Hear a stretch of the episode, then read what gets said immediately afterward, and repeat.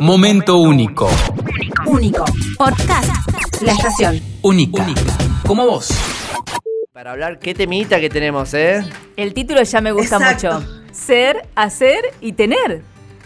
Exactamente, es una distinción que trabajamos mucho en coaching, pero yo la traigo para, para que todos la tengamos más allá si hacemos o no hacemos coaching.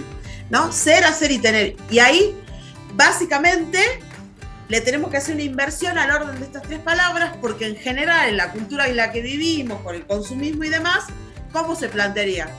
En tener, en hacer, perdón, tener y luego ser, ¿no? Entonces, a los 18 años tenés que elegir una carrera, ¿no? ¿Quién dice que a los 18 años tenés definido una vocación? Claro. Pero- Es verdad. ¿No?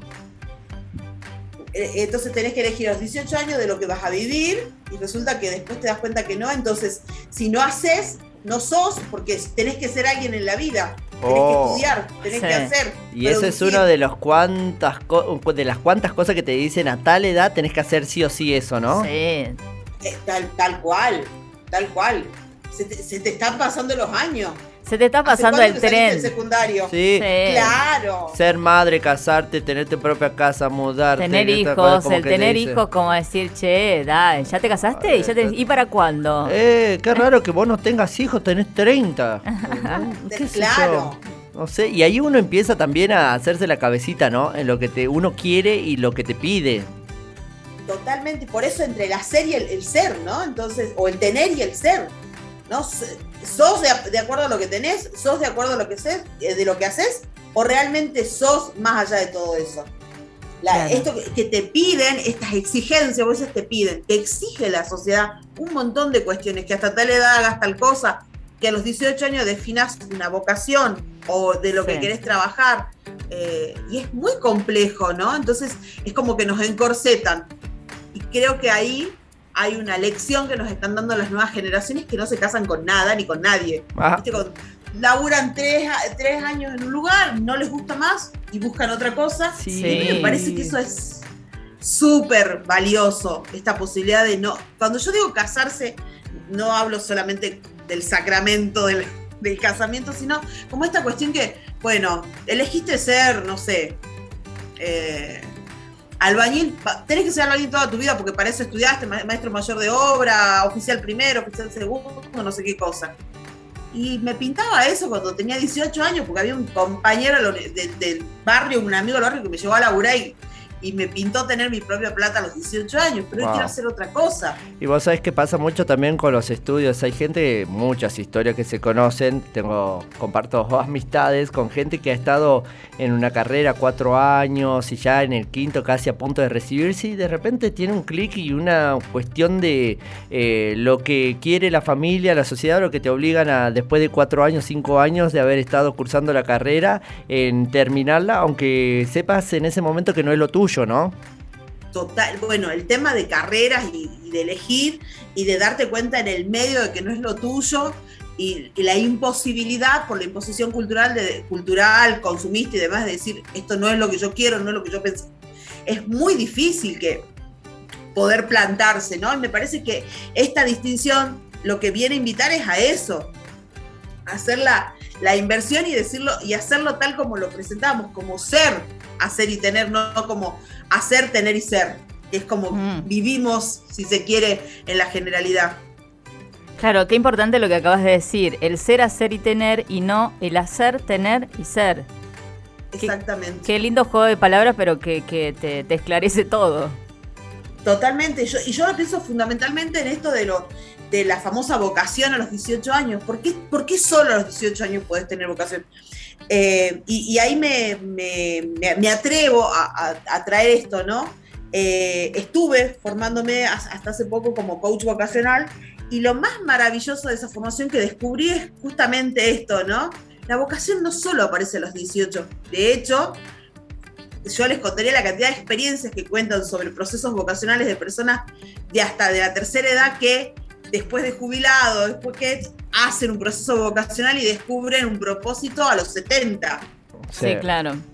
Yo me estoy voy poniendo No, a pensar entonces- por ahí en charlas con personas que te encontrás después de tanto tiempo, que a mí me ha pasado, eh, un conocido, un amigo que era mecánico y lo tenía así como hobby, le encantaba porque además se había estudiado en una escuela técnica. Ah. Pasó mucho Claro. tiempo y me aparece con un malentín, con un ambo en la casa, porque ahora es kinesiólogo, este, fisioterapeuta Mirá. y uno de los mejores. Y es como, che, pero, ¿y- Mirá. ¿en qué? Pero, os- ¿viste cuando vos decís, ¿en qué momento dio vuelta tu ¿Qué vida? Claro. Y ahí está el hecho de que sí, descubrí a mis tantos años que me gusta la kinesiología y fui por ello, lo estudié y hoy es uno de los mejores. Y está bien. Claro, y eso es, porque viste que a veces uno también juzga con, con, con solo el mirar o el decir algo, pero ¿de dónde vos sos médico? ¿De Ah. dónde vos sos artista? Claro. Y el otro te dice, bueno, pero descubrí a mis 25 que me gustaba el arte y me Sí. dediqué y acá estoy, digamos. A mí lo que me pasa es eso de que mm, eh, con, con esta charla y con el, el momento de invitación a la reflexión, nosotros podamos, eh, porque todos tenemos un momento de, de crisis donde pensamos, no pensamos si nos tiene angustiado uno, dos días, un año, dos años, cursando la carrera, trabajando en lo que no te gusta, haciendo por ahí algo que te impone, no sé, la familia.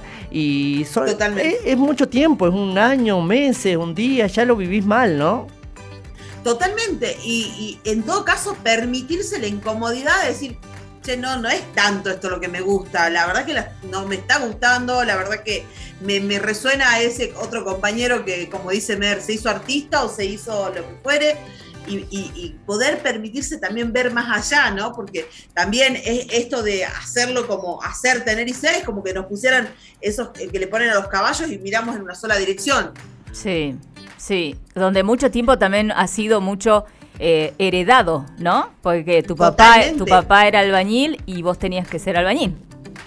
Total. Y de hecho nosotros venimos generacionalmente de una cultura del trabajo para toda la vida. Y Sí. ya estamos en una era en donde el trabajo, en el año, mira, no quiero ser inexacta, pero creo que en el 98 un sociólogo eh, eh, escribe un libro que se llama La era del fin del trabajo. Fin del trabajo, 98-99. O sea que nosotros ya estamos en una era donde los trabajos no van a ser como los vivieron nuestros padres y parte de nuestra Mm. generación todavía lo vivió, sino Sí. que hoy es de otra manera, se vinculan de otra manera y eso es lo que yo decía que me parece tan copado de las generaciones nuevas. Entonces, también esto, ¿no? Permitirse la incomodidad de decir, la verdad es que sí, me da plata o más o menos la, la piloteo, pero la estoy pasando pésimo. Y permitirse la pregunta y la incomodidad. Totalmente. Bueno, qué fantástico. Como siempre digo yo, esto de que te empieza, te empiece a hacer bulla, que empiece a, a ver una lucecita de decir, che, a mí me parece que la psicología me gusta y, an- y anda en busca de esa lucecita, Ah, por porque seguramente te, te- primero te va a hacer muy feliz y segundo seguramente vas a hacerla mejor porque algo que uno se dedique que le hace feliz termina siendo la mejor, ¿no? Totalmente. Y, y a lograr en esto de ser, hacer y tener una coherencia entre lo que siento, lo que digo y lo que pienso, ¿no? Cuando yo realmente logro esa coherencia interna, de verdad que se alinean los planetas y se, se habilitan los caminos, eh, aunque parezca que desde acá es fácil decirlo, ¿no?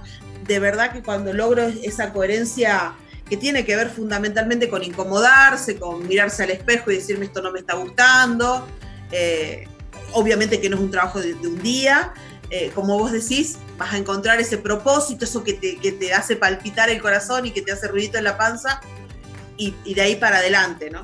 Qué Sí. lindo. Bueno, por lo menos, Sí, nada, decía que por lo menos yo concibo la, la- la vida desde ese- hace muchos años desde ese lugar y, y cierro con esto. Eh, siempre les digo a mis estudiantes, el día que a mí no me produzca mariposas en la panza dar clases, y con el respeto de los kiosqueros, me pongo un kiosco. ¿No? Claro. Este, y me, me parece, lo comparto porque realmente yo hace 23 años que hago eso y, y me encanta, pero me parece que es eso, que hay una coherencia entre lo que digo, lo que pienso y lo que siento. nos encantó y, y vamos a repetir de nuevo la frase, el tema del día. y Me gusta la comparación de Sí. lo que hay que hacer y lo que no. Claro, el ser, hacer y tener que no sea el hacer, tener y ser, que es lo que estábamos como acostumbrados. Momento único único. Podcast.